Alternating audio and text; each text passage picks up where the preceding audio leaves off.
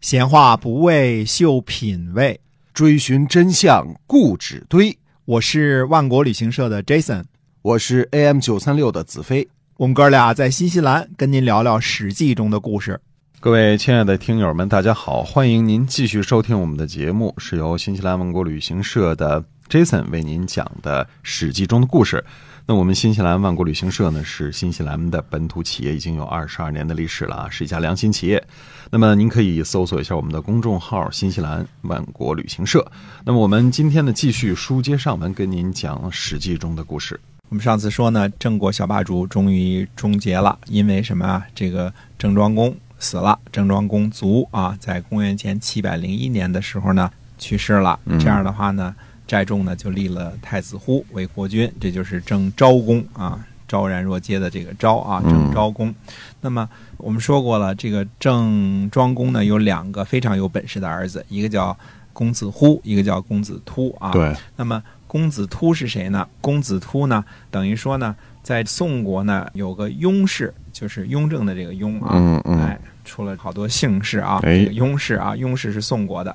那么雍氏的这个宗女呢，也嫁给了郑庄公，她叫雍吉，生了这个呃公子突啊，这公子突呢是这个雍氏生的。嗯哎，那么雍氏呢，在宋国的势力呢非常的大，虽然它不是子氏啊，它是这个吉姓，一个女字边儿一个吉祥的吉啊，它是吉姓。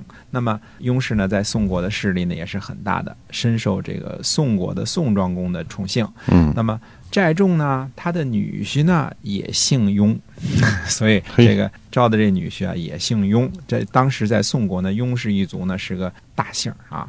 宋国呢就利用这个雍氏的这个亲戚的关系啊，诱骗了寨众，嗯让他在宋国的时候呢给他抓起来了，而且要挟他啊，这个要挟他呢说必须得立公子突为国君，否则呢就把他杀了。嗯嗯，这个宋国人，呃我、们知道现在宋国实际当政的是谁啊？太宰华都啊，哎那就是那个抢人媳妇儿杀国君的那人啊，哎，行贿，对，有 好多有坏能事力儿的啊坏人是吧？哎，对，嗯坏人特别坏的。哈哈嗯 宋国人呢也抓住了公子突，而且呢两边儿说话，说要以他立他为君为名呢索要钱财。嗯也因为这个华都赔了一大笔，估计啊，以后又给郑国，又给陈国，又给这个鲁国送银子啊，送了不少银子。现在呢，开始谋取钱财了。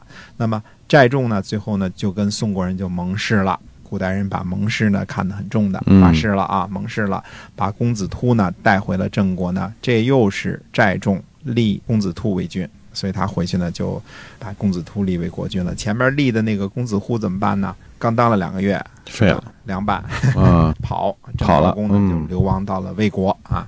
那么之后，公子突呢就正式继位，这个就是我们说的郑厉公。嗯厉、陵，这都不是好不的是好封号。嗯哎，后来我们慢慢再说啊。那么宋国呢，支持这个郑立公之后呢，那现在已经达成了啊，翟仲也遵守盟誓了。那么就向郑国呢，就狮子大开口，整天要贿赂，就等于可逮着一个有钱的主儿啊，对你得给我，哎，嗯最后搞得郑国呢苦不堪言，就是实在是索贿索的太多了，今儿要一条烟，明儿要一瓶酒，就这个意思啊，嗯天天来要来啊，搞得宋国呢就苦不堪言了。结果呢，到了鲁桓公十二年的时候，那么鲁桓公呢和宋庄公呢就会面。鲁桓公这个人呢，善于就是喜欢调停国与国之间的矛盾，他呢就准备调解一下宋国和郑国的关系，而且呢，先后呢会见了三次。他跟宋庄公啊，宋庄公我们说是谁呢？就是那个公子冯，嗯，就是接回去那公子嗯冯啊。但实际上，现在宋国的权力肯定是掌握在太宰华都的手里啊。最后呢，会见了三次之后呢，宋国呢还是拒绝议和，于是呢，鲁桓公呢就反过来和郑厉公结盟了。率师攻打宋国，因为什么呢？我调停你不听嘛，嗯你给我我就会打见你呗三次什么的，哎，我跟跟郑国一块儿打你，嗯所以尽管这个郑国的国君是宋国立的啊，但是面对国家的这个利益的时候，那也是不手软的，嗯对吧？？又回去打这个宋国去了。那么打仗的原因呢，是因为宋国呢没有诚意，不讲信用。到了鲁桓公十三年，这一年是公元前的六百九十九年了。这年春天的二月呢，鲁桓公呢又约见晋国的君主和郑厉公，然后呢加上呢。齐国、宋国、魏国和燕国，这个我们说的是南燕啊，也是这个吉姓的啊，燕国啊。那么和谁呢？和宋国呢开战。嗯宋国方面的联军呢大溃败，打赢了，又把宋国给打趴下了。那么这边的事儿呢，到了郑国这些事呢，我们就差不多这个时候呢，郑国呢闹了这个内乱了，而且这几年呢确实是不清静啊。我们再往前说说，公元前七百年的时候呢，魏国的魏宣公呢也死了，可能都到了年纪了，几十年了啊。相对，哎，魏宣公也足了。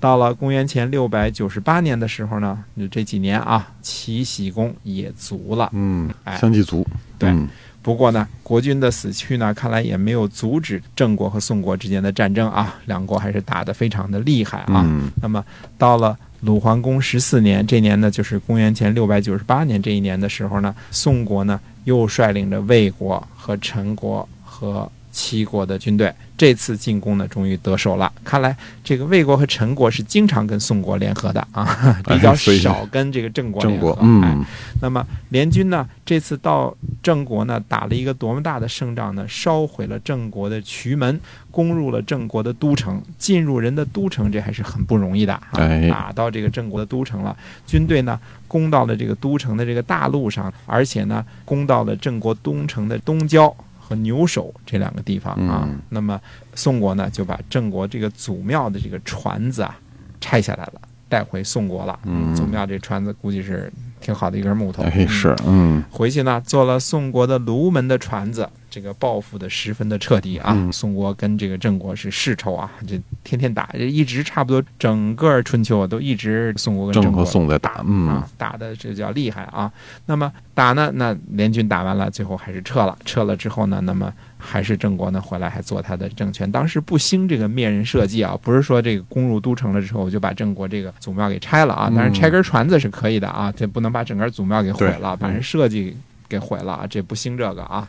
那么回来呢，其实郑国呢还做他的朝廷，就是该怎么着还怎么着。这个寨众呢继续在郑国呢是专权。嗯所以这个郑立公，我们说这个公子突啊，虽然是寨众所立呢，但是他也不太满意寨众的这个专权，毕竟自个儿是国君，名义上的这个国家老大是吧？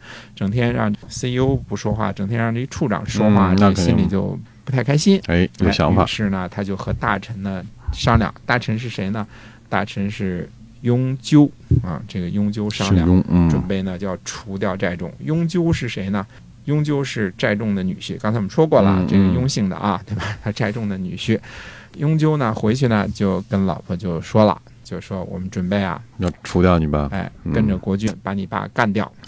这事儿啊好得了 吗？这事儿有点儿多嘴了啊。嗯这个老婆回到娘家呢，就问她妈，问她一件事儿，说这个爸爸和丈夫谁更亲一些呀？嗯老妈一听，话里有音呐、怎么说这话呢？对呀就跟他女儿说说你爸爸就是一个。这男人呐，是男人都可以当丈夫。嗯，后来有句话，这骂人话叫“人尽可夫”啊，啊就是从这儿来哎的，，就是当时老太太原话叫“人尽夫也”，是男人就可以当、当老公啊。嗯对对这对老公有什么可稀罕的？嗯你爸爸就一个啊，谁亲呢？你问这话，你什么意思啊？对啊啊，，真问吗？有什么事儿快说，嗯对，后来就是人尽可夫，就说这么一 个一个字儿的，就是从这儿来的啊，嗯骂人的啊，这个不是随便说的啊。于是她闺女呢，就把她丈夫的这个阴谋就告诉了寨众，嗯，寨众呢厉害嗯，当机立断，马上带兵就把雍纠给杀了。反正嗯人尽可夫嘛，哎对吧？再换一个吧这啊，再换一个吧。